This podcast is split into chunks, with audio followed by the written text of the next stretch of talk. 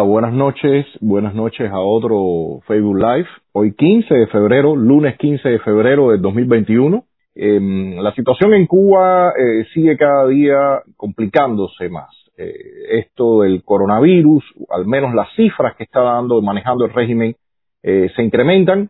Eh, y también tenemos la novedad ahora esta semana de un número de, de misivas al, al, a la administración Biden en relación a la política hacia Cuba. Y quiero comentar también eh, algo que habíamos visto en el live anterior, que es eh, en relación a las supuestas nuevas medidas y, y los impuestos estos eh, de estafa que tiene el régimen sobre el cuentapropismo. Quiero arrancar con las cifras y las estadísticas que está dando el, régimen en este momento eh, en referencia al coronavirus.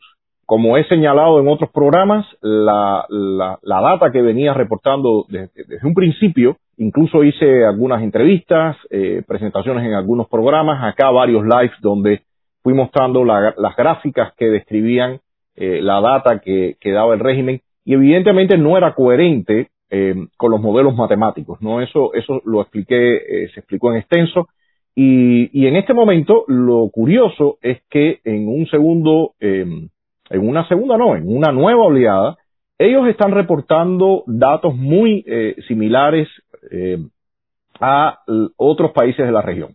Primero quiero empezar con el gráfico, eh, mostrarles rapidito antes de entrar en los temas del cuentapropismo y sobre todo de las cartas que están eh, saliendo. Creo que es un tema bien interesante eh, de analizar a detalle y quiero entonces primero eh, barrer eh, rapidito el tema del coronavirus. Eh, le, pido que me, me, si me ponen la gráfica de los datos, de los casos que están saliendo a diario, el régimen está, como les decía, como ustedes ven, reportando muchísimos más casos de los que reportó en una primera oleada por allá por marzo del año pasado, después nuevamente por agosto, una segunda oleada, Después reportó por allá por octubre, pero sobre todo a partir de noviembre ya vemos cómo se ha incrementado. Incrementos que se ha, manejado, se ha mantenido, se han mantenido eh, datos bastante estables del orden de, de 600 y tantos, 800, mil, mil y un poco.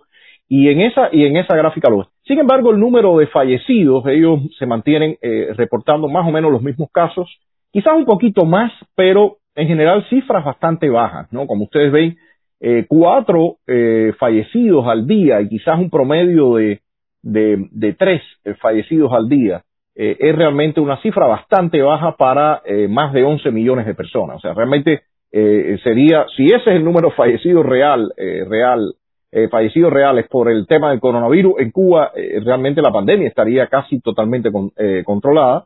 Y como estamos viendo, la, las medidas que ha tomado el régimen no tienen nada que ver con eso. Eh, quisiera mostrarle nuevamente la, gráfica ahora de eh, la eh, comparativa con los demás países. Eh, to, esto lo hago porque creo que es importante que, se, fije, se reitere esta, esta información. Fíjense que eh, a diferencia de lo que pasó en un principio, tenemos las dos, eh, Nicaragua y, Venezuela, con cifras muy bajas en comparación al resto de la región el régimen cubano había reportado cifras muy eh, en sintonía con Nicaragua y con Venezuela, el, el eje del, del castrochavismo. Sin embargo, fíjense cómo ya dejaron a partir de, de, noviembre, casualmente después de las elecciones, bueno, abren los viajes, eh, pero el punto es que a partir de esa fecha, los datos que ellos están reportando difieren completamente ya del comportamiento de Nicaragua y Venezuela, y han venido a alinearse o a reportar cifras muy similares con República Dominicana y Costa Rica. Chile un poquito más alto, pero la novedad es que en Chile parece que las cifras de vacunado está, está realmente, eh, lleva buen ritmo de vacunación. Si vemos entonces que el caso de los fallecidos, eh, el reporte en cuanto a los fallecidos, eh, veremos que en, ese, en este sentido sí mantiene el régimen cubano, Venezuela y Nicaragua, el régimen cubano se mantiene eh, en la misma frecuencia, en la misma tónica o en los mismos valores que eh, Nicaragua y Venezuela, y los otros países, República Dominicana, Costa Rica y Chile, sí están un poco más altos. O sea, el régimen sigue eh, en, este, en este parámetro, en este indicador, eh, en la misma frecuencia del eje castrochavista, en los otros, en otros parámetros están eh, tratando de buscar eh, cifras un poco más similares, por supuesto, más creíbles que el resto de países de la región. Como he dicho, yo creo que hay un sentido político detrás de esto. Em, em, no es posible asegurarlo 100% porque no tenemos las cifras frente a, nosotros, pero evidentemente eh, sí hay eh, eh, indicios para decir que en algún momento lo, que, lo que habían reportado no tenía mucho que ver con la realidad. las colas, las aglomeraciones, la escasez, el transporte y demás y demás. O sea, vamos a ver qué, sigue pasando en, las próximas semanas, pero las noticias y todo lo que se está viendo al interior de la isla es que la situación eh, está bien complicada, sobre todo con el abastecimiento de productos, las colas y demás, los hospitales, demás. La situación no es nada simple y tampoco hay ahora en el horizonte la posibilidad de realizar una campaña de vacunación amplia a toda la población. Así que eh, una situación difícil, eh, con bastante apretado se siente el cubano, así que veremos lo que pasa en los próximos tiempos. Quería entrar al segundo tema, que es el de cuentapropismo. Ya la, en el live anterior, el lunes pasado, estuvimos hablando sobre eso. le mencioné algunas cifras, pero quería hacer énfasis en el tema de los tributos, de los impuestos que eh, le arranca el régimen cubano a, los trabajadores llamados por cuenta propia, que realmente son una estafa. Eh, para esto quiero empezar con la, tabla donde muestra los impuestos que estaban rigiendo antes del llamado este ordenamiento, ¿no? Y, esto, y estos impuestos, fíjense que había una exención de impuestos hasta eh, 4.016 eh, dólares por, año, eh, al año, y a partir de 4.000, eh, perdón, de 416 dólares al año, a partir de eso se incrementaba por tramos, ¿no? Una tasa progresiva eh, que iba de 4.016 a 832 cobraban, eh, usted tenía que pagar un 15%, lo que se excedía de 832 hasta 1.248, eh, 20%, de, de, de 1.248 a 1.664, 30%, lo que excedía de 1.664 a 2.499, 40%, y a, y, a, y a partir de 2.499 eh, usted pagaba 50% de su, de, su, de su ingreso, o sea, de su ganancia. Así que imagínese usted, a partir de 2.500 dólares usted estaba pagando, con una exención de eh, 416, usted estaba pagando 50% de su ingreso. Realmente una, una tasa de estafa. Pero veamos ahora eh, qué es lo que el régimen está lanzando eh, a partir del llamado ordenamiento y eh, en ese sentido van a, a, aumentan un poquito, según ellos, eh, la, la, cifra de la para eh, no pagar impuestos, la parte que está exenta de pagar impuestos. En este caso, lo que ellos lo, mencionan en pesos cubanos, ellos se refieren a 39.120 eh, pesos cubanos, que son 1.630, al tipo de cambio que ellos están vendiendo como oficial de 24 por 1. En ese caso, usted eh, está exento de pagar eh, impuestos en un número mayor, pero en la medida que mantienen la misma las mismas distancias o los mismos rangos de crecimiento, eh, realmente, bueno, usted llegaría a, a partir del número de 3.713 eh, dólares al año, usted tiene que pagar eh, 50%. O sea, como ve, eh, realmente es una, es una cifra eh, muy baja en comparación a otros países. Ya en el live anterior puse las cifras de Vietnam, de China, de Chile y realmente el, el precio es de estafa pero el régimen alega que bueno, que las condiciones según ellos ha mejorado un poquito porque antes la exención de impuestos era a partir de 416 dólares, ahora eh, según esto sería de 1.600 y, y algo y el tope ahora es de em, mil, em, eh, de 3.000 y tantos cuando antes era de 2.500. Pero ¿qué está pasando en la realidad? ¿Qué está pasando en la realidad? Porque una cosa es el, el valor, el tipo de cambio que ellos están reportando de supuestamente 24 por 1 y otra es la inflación y el tipo de cambio real que está operando en Cuba, en el, sobre todo en el mercado en el mercado negro de la economía informal. Entonces, eh, hoy el tipo de cambio está alrededor de 50 pesos cubanos por un dólar. En ese sentido, eh, vemos ahora cuál sería la real tasa, o sea, los valores impuestos. Si, si ponemos 48 por un dólar, bueno, pues la excesión de impuestos nada más sería hasta 815. A partir de eso empieza la tasa progresiva y veamos que entonces el techo sería 1.856, a partir de 1.856 dólares al año, usted tiene que pagar 50% de su ingreso. O sea, ha, decaído, usted tiene en el, en el, antes del llamado ordenamiento, era a partir de 2.500, ahora en el precio real que está circulando el dólar en el país es a partir de 1.856. O sea, ha crecido claramente eh, el, impuesto que tiene que pagar eh, el, el, llamado cuenta propista. Y estos, y estos señores, imagínense que eh, hay que tomar en cuenta también el aumento de los precios. O sea, que realmente lo que se puede sacar de conclusión de todo esto es que los impuestos se han incrementado notablemente.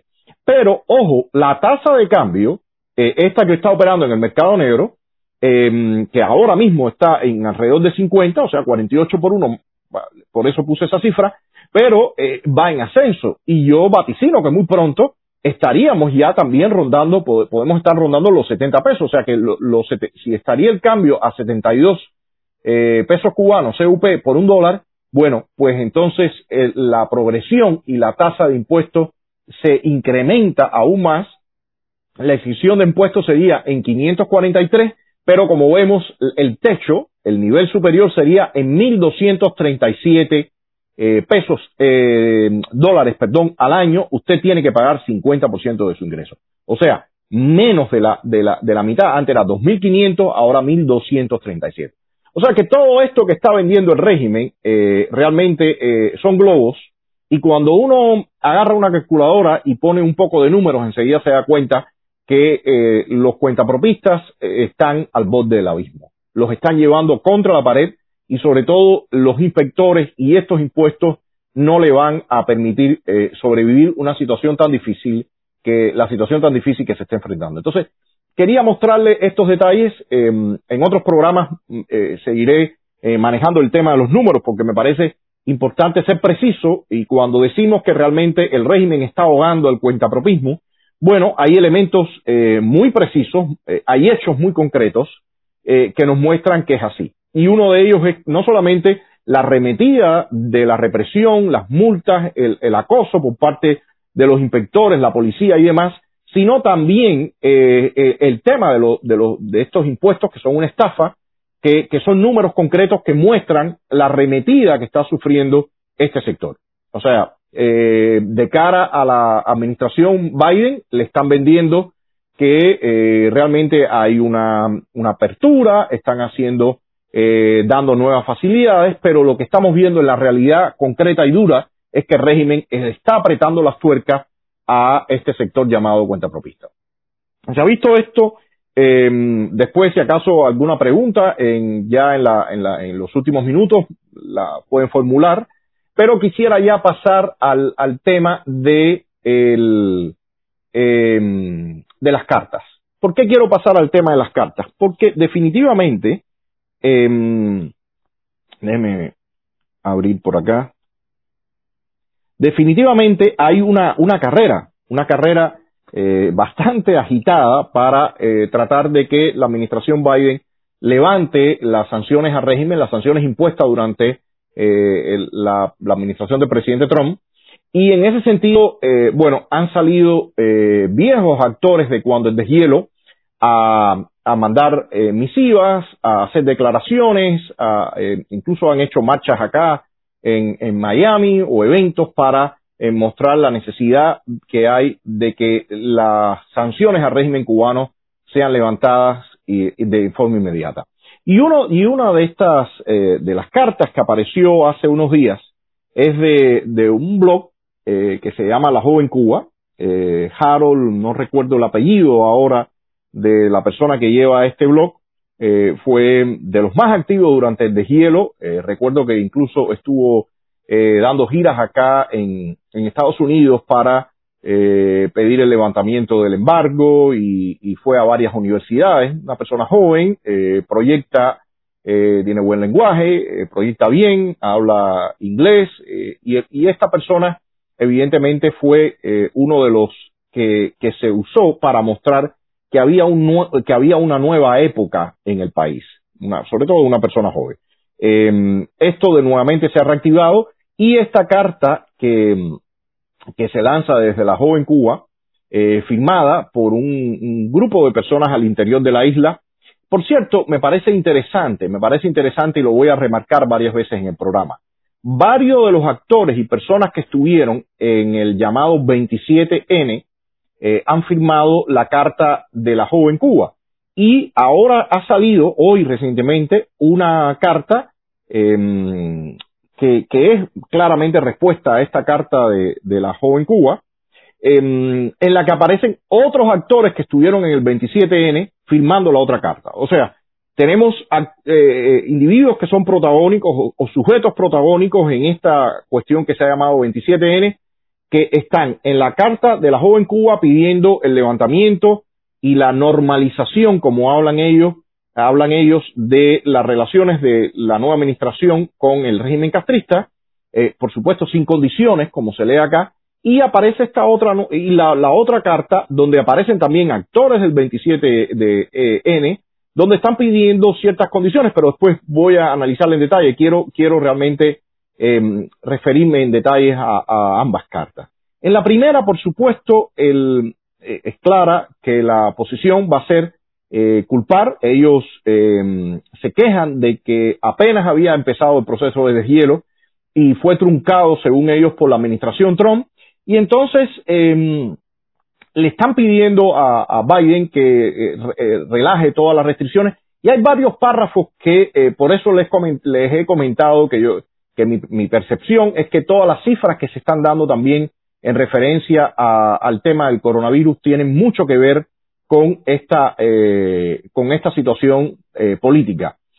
uno de los párrafos de la de la misiva de la joven Cuba dice hoy nuestra gente está sufriendo extraordinariamente con las penurias económicas. No decimos esto a la ligera. Los cubanos y las cubanas, o sea, esta cosa del lenguaje inclusivo, somos conocidos por nuestra resiliencia eh, y la mayoría de nosotros ha vivido toda su vida en crisis. Sin embargo, los últimos cuatro años han sido inusualmente crueles por las campañas de hostilidad de la administración Trump para ganar puntos políticos en la Florida un grupo de extremistas ha infligido enorme daño a Cuba desde sus posiciones de privilegio. Entonces se refiere, dice, es por ello que en el escenario de una pandemia global, los cubanos americanos y cubanos residentes en Estados Unidos están imposibilitados de enviar remesas y medicamentos a la isla.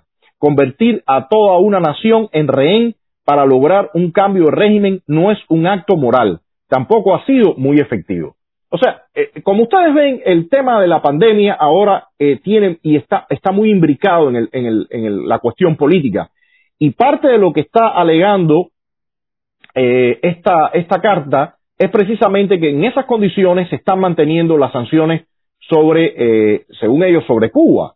Y, y en este enfoque claramente eh, obvia, lo dicen por ahí de medio tangencialmente, que no todos los problemas están determinados por la, política hacia Cuba, pero evidentemente eh, eh, jamás se meten a, hablar de que en Cuba existe una tiranía que lleva 62 años, que ha expoliado completamente al pueblo cubano, que el cubano eh, que, ha, cometido crímenes terribles de fusilamientos, de cárceles, de, masacres como el, hundimiento, del remolcador 13 de marzo, pilotos, el tema de los pilotos de manos a rescate, los fusilamientos de los jóvenes más recientes, eh, cárceles ni hablar, miles y miles de cubanos han terminado en las cárceles, algunos han muerto en las cárceles en huelgas de hambre como Orlando Zapata, como, como Pedro Luis Voltaire, o sea, todo eso se obvia. Toda la gente que ha muerto en el estrecho, eh, muerto en el estrecho de la Florida, escapando de la, de la situación tan acuciante que se vive en el país, todo eso lo obvia. Y bueno, habla de que sí, dice, Cuba no es perfecta, imagínense ustedes este párrafo, esto es, esto es realmente eh, delirante, dice, Cuba no es perfecta, Estados Unidos tampoco lo es. Entonces, imagínense ustedes, nuestra historia ha sido de luchas constantes para lograr plena soberanía, democracia y libertad. A pesar de todos los patriotas eh, que se sacrificaron por una Cuba totalmente democrática, aún estamos lejos de ese objetivo. Sin embargo, lograrlo es responsabilidad de los cubanos, no de presiones externas. O sea, esta, esta gente, definitivamente lo que están diciendo, bueno, ustedes entiéndanse con, con un régimen completamente despótico, impune, eh, lo vamos a resolver entre nosotros. No se necesita ninguna presión externa porque según ellos tampoco es efectiva. Y al final este texto termina con algo en el que evidentemente eh, se enfoca esta otra carta que les voy a mencionar, donde dice, le pedimos al gobierno de Estados Unidos que comience a normalizar relaciones con Cuba en general, no es el castrismo, no es la tiranía, no es con Cuba. eh, esto ayudará a todos los sectores de la sociedad cubana y abrirá oportunidades de inversión para Estados Unidos en Cuba. Imagínense, oportunidades de inversión de Estados Unidos en Cuba, en el desastre que es Cuba, donde no existe ni no hay ninguna separación de poderes, no hay respeto, donde las propiedades de los norteamericanos fueron, fueron eh, totalmente robadas sin ningún tipo de compensación, de los cubanoamericanos también, o sea, todo eso ellos dicen que no, que hay muchas oportunidades de negocio en Cuba. Y le pedimos a usted personalmente que tome acción ejecutiva, fíjese, o sea, está eh, hablando demasiado claro y directo, obvie el Congreso, obvie el, el aparato legislativo y vaya a acciones ejecutivas y alivie las sanciones para darle al pueblo cubano una verdadera oportunidad a su búsqueda de la felicidad. O sea, la búsqueda de la felicidad depende de que el gobierno de los Estados Unidos y que en específico el Poder Ejecutivo, mediante órdenes eh, directas de él, eh, eh, em, agujere el, el embargo. Una ley de los Estados Unidos que responde a todo el robo, a todo el comportamiento que ha tenido el régimen cubano durante años y sobre todo a la, existencia de una tiranía eh, que no solamente ha causado estragos en nuestro país, sino en toda la región y últimamente en todo, con todo este eje del castrochavismo. O sea, esa es la carta de la joven Cuba, la firman, como les, menciono, eh, varios actores o individuos que están presentes en el 27N, eh, de esos artistas que, que, muchas personas que quieren dialogar dentro de las llamadas instituciones, que están dispuestos a sentarse con individuos de segunda clase, yo diría de segundo, ni de segundo nivel, de, tercero, cuarto, quinto nivel realmente de poder eh, dentro del régimen castrista para que él le den algunos espacios. Y lo, y lo he repetido y lo voy a repetir. Eh, perfecto, eh, todos los seres humanos tienen derecho y tienen, deben tener opciones en lo cómo quieren proyectarse o por qué quieren luchar o por qué quieren pelear y demás. Em, perfecto, hay individuos que quieren más espacio que lo hagan. Pero eh, en el juego político, en el terreno político, todo el mundo debe estar claro que quienes no están en esa misma eh, posición, en, ese caso yo no estoy en esa misma posición, tengo el derecho eh, y el deber, siento, de exponer todos mis criterios y en poner luces y reflectores sobre una situación que para muchas personas, tanto dentro de la isla como fuera de la isla, no están claras, porque no tienen toda la información, porque no están metidos por todo el secretismo que siempre rodea el tema cubano. Entonces, esta, esta carta que, dice, eh, que pide al final que le pedimos al gobierno de Estados Unidos que comience a normalizar relaciones con Cuba, eh, evidentemente es motivo de una carta que ha salido recientemente ahora, y el título es de esa carta, el gobierno cubano debe normalizar las relaciones con sus ciudadanos, como premisa para normalizarlos con el mundo. O sea, realmente a mí me llama la atención eh, este, este documento. Y como les digo, respeto a las personas que eh, lo han escrito, que lo han firmado y que lo defiendan. Lo respeto a ellos. Pero, ojo, eh, hay una cosa que acá me parece extremadamente importante. 62 años después, con todo lo que yo mencionaba, em, creo que ya hay individuos eh, primero, algunos que estaban en esa línea, que siempre han estado en la línea de eh, un supuesto diálogo con el régimen cubano, y lo han defendido, a ultranzas, lo vimos expresamente cuando Obama, pero lo vimos de los años 70, cuando Carter. Hay que recordar que esto no es nuevo, esto no tiene nada de nuevo. Lo vimos en los años 90, lo, vimos, lo hemos visto ahora recientemente con Obama entonces, el, el, en, este, en, esta nueva, nueva carta que responde a la de la joven Cuba, eh, se pide que, eh, bueno, voy a leerlo después, pero se parte de que el gobierno cubano debe normalizar las relaciones con sus ciudadanos. Señor, en Cuba no hay un gobierno. En Cuba hay una tiranía.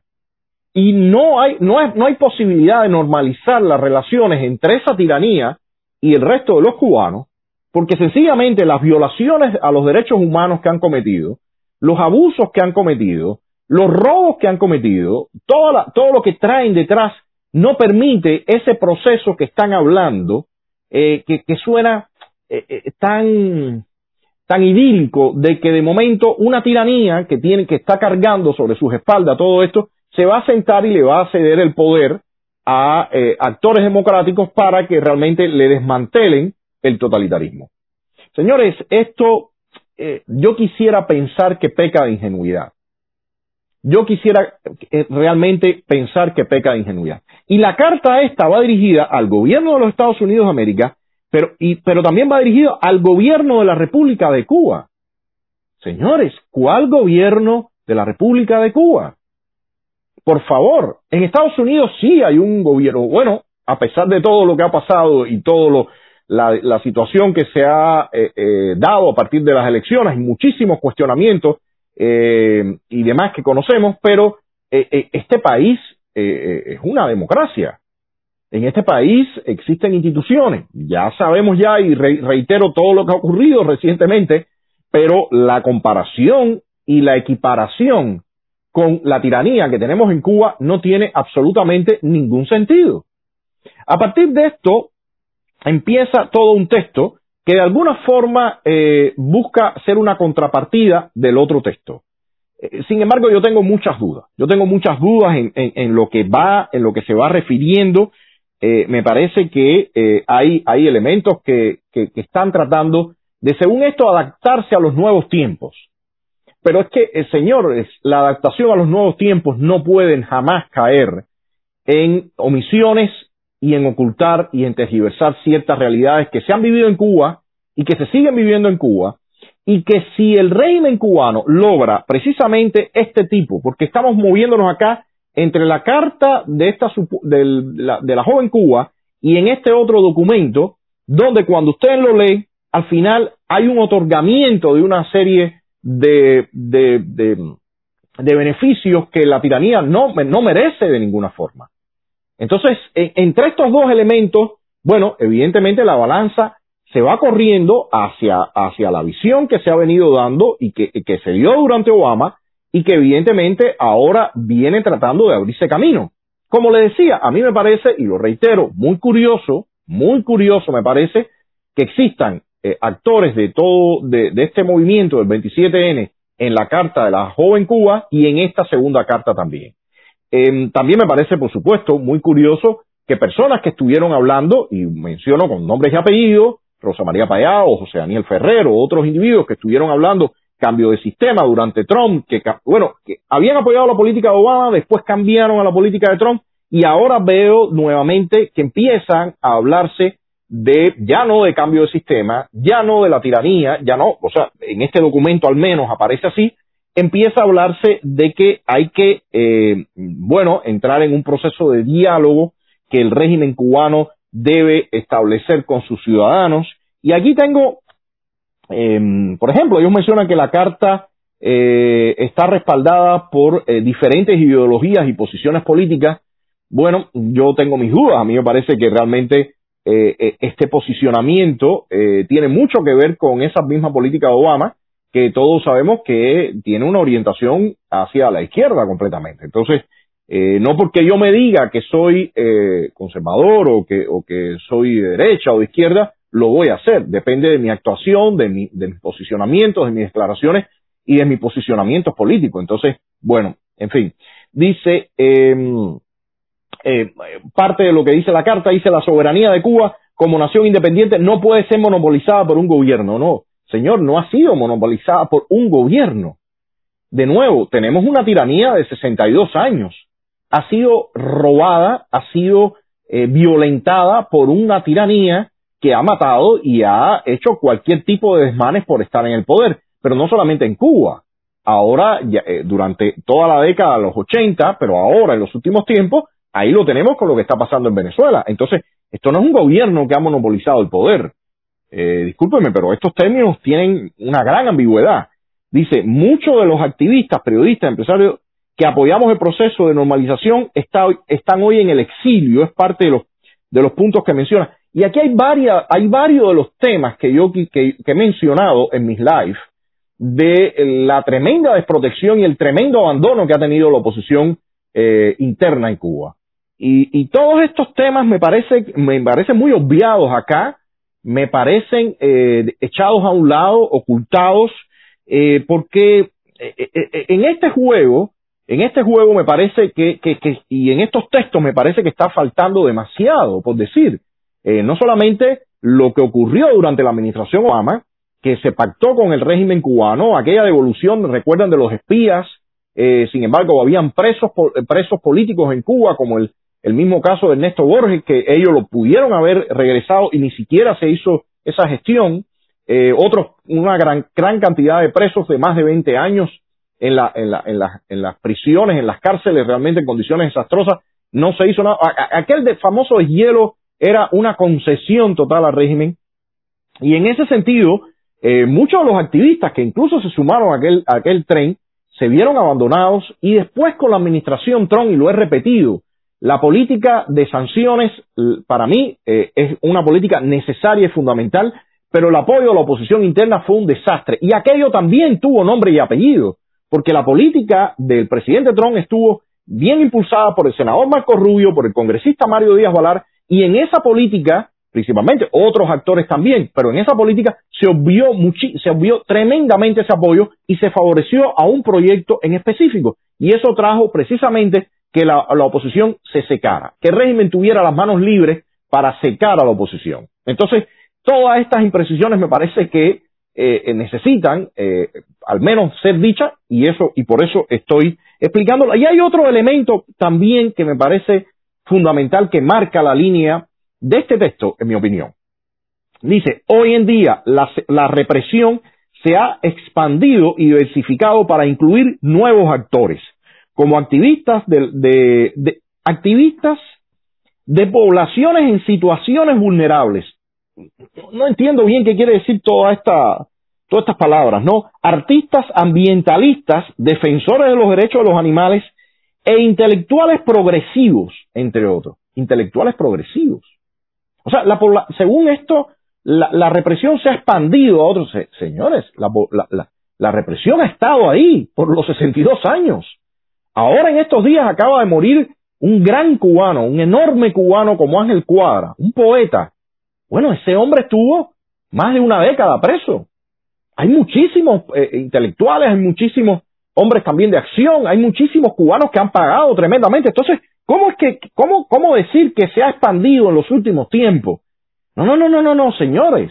¿Qué, qué, está pasando acá? O sea, es parte de todo este tema de borrar la historia Incluso hay, viene, viene después un párrafo donde dice que incluso ante la administración Trump o sanciones del que la administración Trump incrementó y, se ve claramente eh, eh, ese, ese punto de, de entrever como, como que lo que pasó con la administración Trump o la política de la administración Trump eh, fue, fue, estuvo mal, no estuvo bien enfocada en ese sentido de sanciones y por supuesto, esto no me permite otra cosa que recordar uno de los tweets que le comenté hace unas semanas atrás de Rafael Rojas, que por cierto es uno de los firmantes de la carta, donde se quejaba de la actuación y la línea que había tenido la administración Trump, que decía que era un ataque al, al, país o algo así, ¿no? No recuerdo exactamente los términos, pero por ahí estaba el tweet. Entonces, yo eh, realmente eh, empiezo a ver todo esto y, no puedo dejar de, que mi mente reactive todo lo que pasó eh, durante el deshielo. Hay otro elemento que, que dice acá, dice, em, en nuestro país y el, dice, sobre las bases de lo anterior ratificamos nuestro compromiso con el progreso democrático en nuestro país y el apoyo a nuevos procesos de normalización y negociaciones. A ver, ¿qué cosa es normalización? ¿Y qué cosa es negociación? ¿A qué se está llamando normalizar? Aquí el único que tiene que normalizarse es esa tiranía y tiene que desaparecer y tiene que morir. El gobierno norteamericano no tiene que normalizar nada. El gobierno norteamericano ha respondido a, un, a, un, a otro, a un régimen y a un sistema que eh, eh, primero los estafó y después se convirtió abiertamente en una base de los rusos en la región y fue parte de un conflicto. E, entonces, eh, el, régimen cubano simple y llanamente lo que, lo que tiene es que desaparecer. Aquí no hay nada que normalizar. ¿Qué cosa es normalizar? ¿Qué cosa es que el régimen cubano normalice su relación con los ciudadanos? Yo no tengo que normalizar nada con Raúl Castro, yo no tengo que normalizar nada con Alejandro Castro Espín, yo no tengo que normalizar eh, nada con estos individuos de la sección 21, yo no tengo nada que normalizar con ellos. Eh, ellos sencillamente, y ellos no tienen nada que normalizar conmigo, ellos tienen que desaparecer. Y todas esas instituciones tienen que ser, o llamadas instituciones, o esas estructuras represivas más bien, eh, tienen que ser barridas. Aquí no hay nada que normalizar. Entonces, a partir de esto eh, eh, empieza y se piden algunos elementos que cuando uno los lee, bueno, hay algunas partes que sí pueden ser, pero lo que pasa es que me quedo con ese sabor nuevamente de, eh, como les decía, aquella carta o aquella hoja de ruta que había entregado, que nos entregaron en la Embajada Americana cuando aquello sección de intereses en el año 1900, no, 2014, que aquello parecía realmente una, una carta o una, una hoja de ruta o un pedido a los Reyes Magos o a, o a Papá Noé.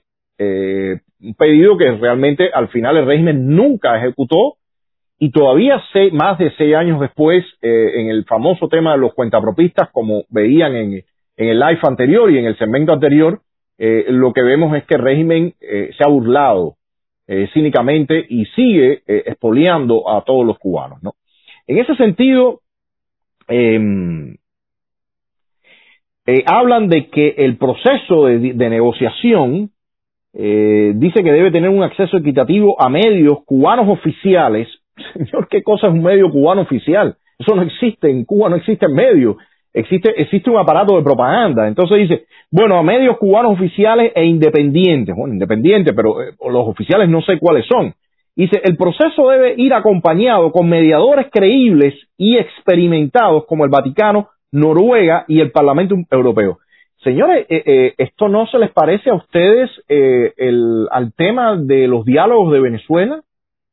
Donde, donde los diálogos de Oslo, de Oslo, perdón, donde, donde eh, allá fue la, la oposición a sentarse con el chavismo y miren todo lo que ha pasado, miren, miren todo el desastre. No, porque, porque yo lo leo y evidentemente esto es lo que, lo que me recuerda enseguida que Noruega, Noruega no estaba también implicada en las, en las llamadas negociaciones de paz de Colombia. Miren, miren cómo sigue la FARC, el ELN, que por cierto, el régimen se vio esta semana implicado en una información que si estaba alertando de que iba a haber un, un ataque terrorista y demás y demás y demás. Pero Noruega no estaba implicado en todo eso. Mm, me parece que, que, hay cosas acá que se están obviando tremendamente. El Vaticano, recordemos, bueno, yo recuerdo la visita del Papa Francisco allá a La Habana y, y cuando se obvió toda la, lo, la, represión que existió en, durante ese proceso, eh, durante su visita, perdón, durante su visita. Ahora hay otro punto, habla de el, el tema que las negociaciones deben tener como premisa eh, principal el tema de, lo, de, los pactos, el reconocimiento de los pactos. Bueno, esa fue una campaña que, que por lo menos eh, se hizo en los años, eh, se paró como ya en el 2014, porque evidentemente el régimen no le importaba y todo, eh, todo este punto de, de la ratificación y la implementación lo echó a un lado cuando apareció el deshielo. Pero sobre todo yo quiero recomendarle, recordarles una cosa. Eh, apenas en el, en el 2018, ¿no? Creo que fue en 2018, ya la, la no, 2019, estuvo todo el show de la, del mamotreto llamado Constitución. En ese mamotreto, el régimen eh, se tomó el cuidado de nombrar eh, esos derechos y libertades fundamentales, pero todos trucados. Eh, de hecho, el régimen no ha dado respuesta a lo, a lo que se le ha sugerido en los exámenes periódicos universales eh, de Naciones Unidas con el tema de derechos humanos, y hemos visto ahora la preponderancia que están teniendo en el Consejo de Derechos Humanos, la presencia del régimen cubano, de Venezuela, de todos estos sistemas y regímenes violatorios que están ahí presentes. Y en parte el mamotreto llamado Constitución, en cuerpo, en texto, viola los pactos de derechos civiles y políticos y económicos, sociales y culturales. Eh, cuando la Unión Europea eh, aceptó en el acuerdo bilateral que eh, la validez del llamado sistema jurídico y legal del régimen echó por la borda todo, e, todas estas herramientas internacionales. De hecho, en el acuerdo eh, que, tenía con Centroamérica, el tema de los pactos estaba presente y en el acuerdo que hizo con el régimen cubano lo borró, lo echó a un lado. Entonces, mmm, cuando se plantea la, el, eh, la aceptación de los pactos. Bueno, señores, los pactos en letras están bien, pero ¿quiénes van a velar por el cumplimiento de los pactos? Eh, los, los, reporteros que, que, que, van a estos países o los que vigilan, que, dan seguimiento, bueno, el régimen cubano no los ha dejado entrar y nunca. Y lo otro es que eh, veamos cómo está en este momento eh, sostenida, cuál es el sostén que tiene eh, este organismo de Naciones Unidas. realmente me, da, me, da, me dan demasiadas dudas todos estos puntos. Habla de la liberación de los presos políticos, por supuesto, eso es un tema que, en mi opinión, debió haber estado en, primera línea. Y recordemos también lo que ha hecho el régimen con el tema de los presos cada cierto tiempo entra presos, suelta presos, y la mayoría de esos presos que están ahí eh, realmente eh, ya son personas tremendamente golpeadas, eh, pero no los sueltan, no los sueltan porque los tienen como carta de cambio. ¿no? Entonces, bueno, el tema de los presos es necesario, por acá aparece, y hay un elemento que también me parece, me llama la atención es, es necesario reabrir los servicios consulares en ambos países. La derogación, escuchen esta parte, la derogación por parte del gobierno de los Estados Unidos de restricciones a viajes, remesas, utilizando eh, eh, canales no controlados por militares cubanos a cubanos americanos. Y la eliminación por parte del gobierno cubano de restricciones de viajes a profesionales, médicos, atletas. O sea, abrir completamente el envío de remesas y los viajes, a cambio de que el régimen cubano permita eh, viajar a médicos, atletas y disidentes. Señores, eh, o sea, eh, estamos hablando de, de, abrirle las puertas de entrada de todos esos recursos en forma, de, en forma ilimitada. ¿A cambio de qué? ¿A cambio de un derecho básico que tienen que tener todos los cubanos, que es el libre movimiento? O sea, porque el régimen permita eh, que sus rehenes puedan salir del país, va a ser remunerado con eh, eh, el, todo el flujo de remesas libre que se permitan a todo, a todo el que desee viajar a, aquella isla, cárcel, que se le permita ir allá. Yo no estoy entendiendo. Y menos entiendo cuando veo que firmantes de este documento fueron aquellos que aprobaron aquel, ustedes recuerdan aquel famoso parón de enero, aquel parón de enero que tenía como eslogan a que te la paro. Ustedes recuerdan aquello, aquella barbaridad. Bueno, estos individuos, ahora, algunos de estos individuos están promoviendo ahora que es la apertura de, de los viajes, la apertura del envío de remesa, la apertura de todo. Entonces, yo, yo la verdad que, que, me quedo, leo esto, no, no estoy entendiendo mucho. Y hay una, una, un párrafo de cierre que realmente me, me, lo entiendo menos todavía, cuando dice, como ciudadanos cubanos, queremos que el gobierno cubano eh, avance hacia la normalización de las relaciones con las naciones del mundo. Señores, ¿cuál es la normalización de las relaciones con las naciones del mundo? Eh, a Colombia, recuerden que en Cuba están eh, escondidos eh, terroristas.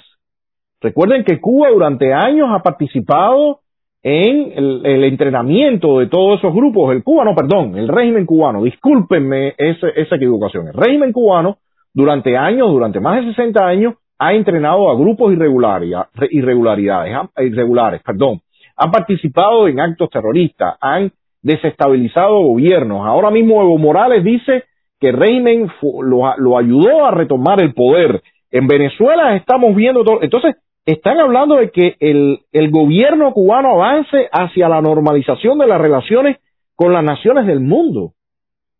¿De, qué estamos hablando? Y por otra parte aquí dice, pero ante todo que con su propio pueblo donde quiera que esté. Señores, el régimen cubano no va a normalizar, no, aquí no hay nada que normalizar, a esos individuos hay que sacarlos del poder. Esa tiranía tiene que concluir. ¿Hasta cuándo? 62 años después. ¿Por qué? Porque ahora aparece la administración Biden y entonces ya la gente que se cortaba venas y se rajaban vestiduras diciendo el puesto a dedo ahora ya es el presidente. Porque cuando yo me refiero acá y hago una carta al gobierno de la República de Cuba, en esos términos, entonces esto es un gobierno de, una república y yo lo estoy eh, aceptando como tal, entonces eh, ya ese no es el puesto a dedo, ¿verdad? Ya la esposa de, este, de ese individuo ya no es aquella persona obesa de la que había que burlarse y que había que mofarse. O sea, ya nada de eso es, ¿verdad? Porque estamos hablando ahora del gobierno de la República de Cuba. ¿Y por qué? Porque llegó, o ahí está Biden en, la presidencia. Hay que, hay que mover la vela todo el tiempo, no puede haber una coherencia. Y hay algo que a mí me parece también importante de señalar, me parece muy importante, porque esto, este documento ha salido y se ha mencionado que es como parte de la secuencia aquella de pasos hacia la libertad, que fue aquel evento que se hizo en la Torre eh, de la Libertad, donde por cierto no se quiso leer el documento de compromiso democrático, que tenía puntos muy claros para evitar precisamente este tipo de situación, pero eh, parte de lo que decía, eh, lo que se decía en aquel caso, en este caso, es que eh, estaba montado en, en aquel documento que se hizo en el año 98 del Acuerdo por la Democracia y que todos estos pasos por la libertad eh, es un seguimiento a ese documento de paso del acuerdo por la democracia. Bueno, pues sencillamente este texto que yo estoy leyendo acá está en contradicción con el acuerdo por la democracia. Porque el acuerdo por la democracia precisamente hablaba de desmantelamiento y estaba íntimamente relacionado con la ley Burton, hablaba de la sanción, de, las sanciones, de la, de, de todo lo que tenía que pesar sobre el régimen mientras no hubiera una democracia pluripartidista, elecciones libres, eh, una democracia liberal y todo, tripartición de poderes y todo lo demás. Por supuesto, derogación de todos los, elementos del aparato represivo. Entonces, me dicen que esto que estamos leyendo aquí es una continuación o un seguimiento del acuerdo por la democracia. Bueno, yo veo una contradicción total. Yo veo una contradicción total entre esto que se ha planteado y los elementos que plantea el acuerdo por la democracia.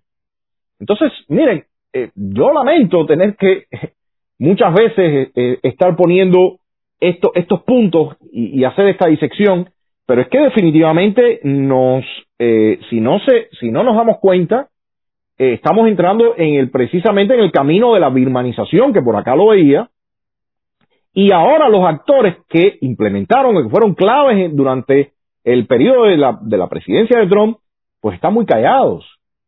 Yo no veo al senador Marco Rubio hablar y decir, bueno, esperen un momento, aquí quizás cometimos algunos errores en esto, pero esto eh, no. El otro día yo veía a, Rubio mencionar a Biden que no fuera a cometer los errores. No, no, sí, senador, sí van a cometer los errores.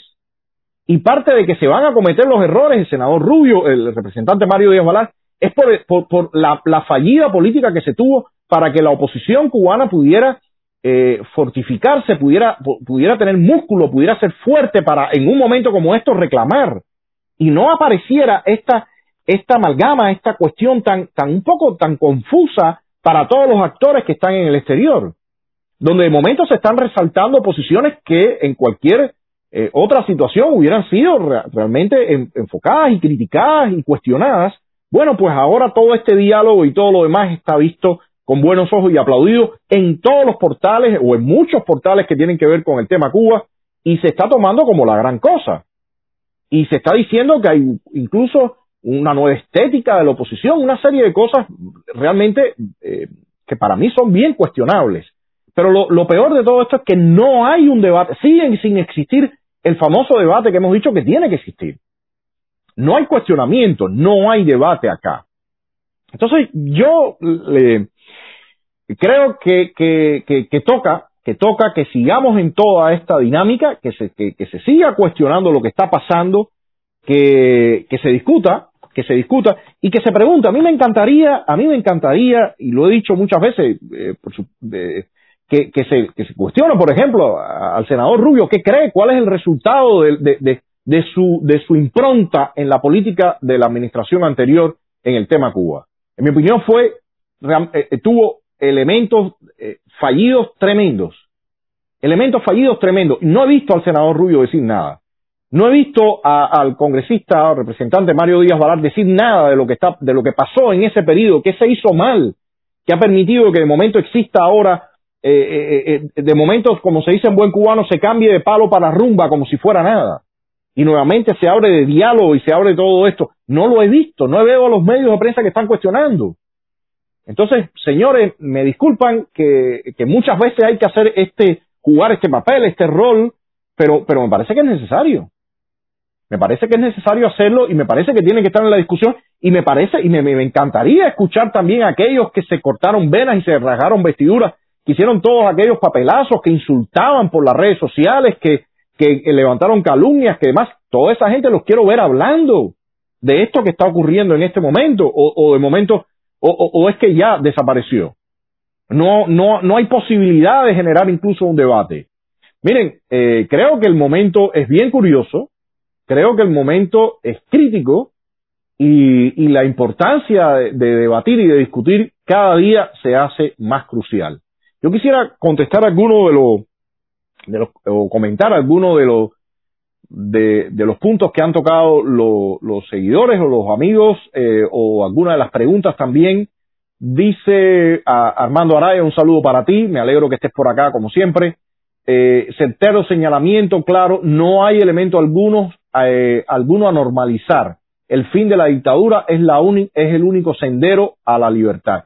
Armando, eso es claro como el agua. Eso es claro como uno más uno. O sea, ¿qué se está persiguiendo? ¿Otro supuesto diálogo como el de Oslo que, tuvieron los venezolanos?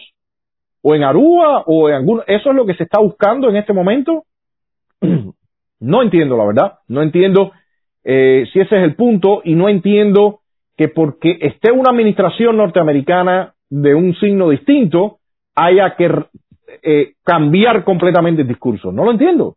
No lo entiendo. Ahí puede estar Biden, ahí puede estar Trump, ahí puede estar Obama, ahí puede estar quien sea, que mi discurso y mis puntos van a ser los mismos. Entonces, no entiendo qué está pasando acá, que todo cambia. De momento había una persona que decía que todo se resolvía con dos portaaviones y unos barcos de artillería, y ahora dice que no, que quiere conversar. definitivamente no entiendo. Otra pregunta, por favor, dice eh, Luis Leiva.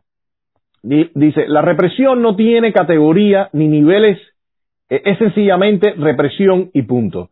Eh, Luis, es que eh, en Cuba ha sido reprimido cualquier individuo que haya, se haya manifestado en contra del régimen.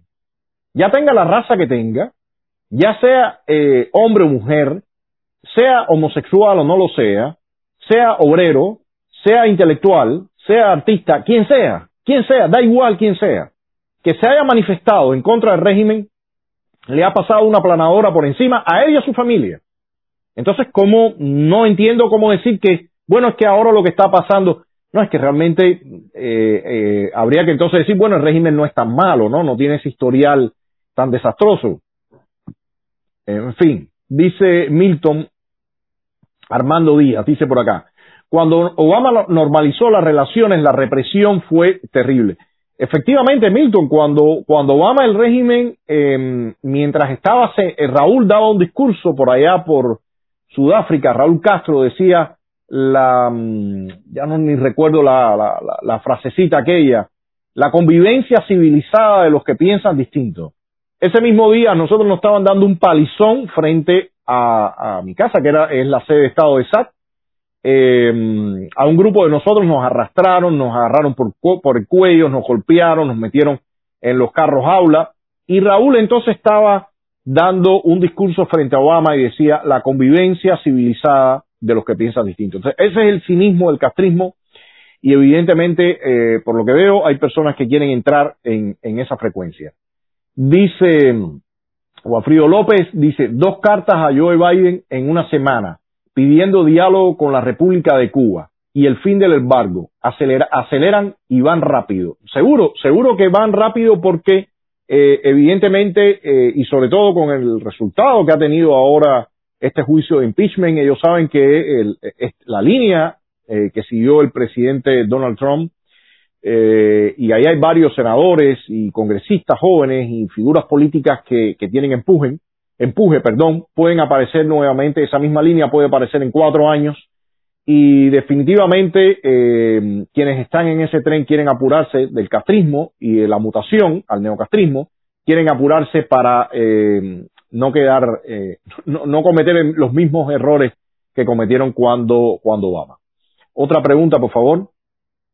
Dice Mirko López, hay muchos problemas que resolver en, en Estados Unidos en este momento. Lo de Cuba, desafortunadamente, es lo de menos. Somos una gran democracia y el camino toma tiempo. Dele tiempo a Biden y su administración. Mirko, eh, realmente para mí y lo que estamos viendo es que eh, tenemos una segunda temporada en el tema Cuba de la administración de, Obama. Eh, ya se ha hablado de la relajación de todas esas sanciones, el tema de los viajes, la remesa, todo eso que conocemos. Y mm, lamentablemente creo que vamos a tener que enfrentarnos a ese escenario. Pero me parece que el enfrentamiento a ese escenario no es convertirnos en camaleones, no es eh, eh, decir donde dije digo, digo Diego. Me parece que enfrentarse a ese escenario nuevamente, igual que pasó en el 2014, es tener un posicionamiento coherente y defenderlo. Y si nos toca perder, perdemos temporalmente. Pero me parece que el mensaje eh, en ese sentido no es nada positivo. No es nada positivo si, si transmutamos eh, eh, de, acuerdo a quién sea el inquilino de la Casa Blanca.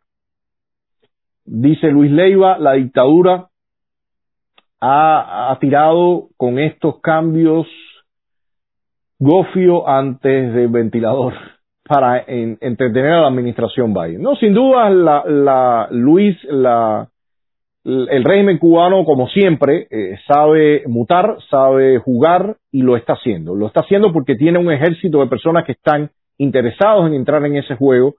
Y también, como decía eh, hace unos programas, hace unos días en un programa, eh, Carlos Sánchez Berzaín, hay un problema serio que tiene que ver con una oposición funcional. Yo creo que el tema de la oposición funcional es un tema eh, de extrema importancia de, para discutir con claridad y que, bueno, eh, el debate, independientemente que algunas veces es molesto, pero me parece que, es muy necesario.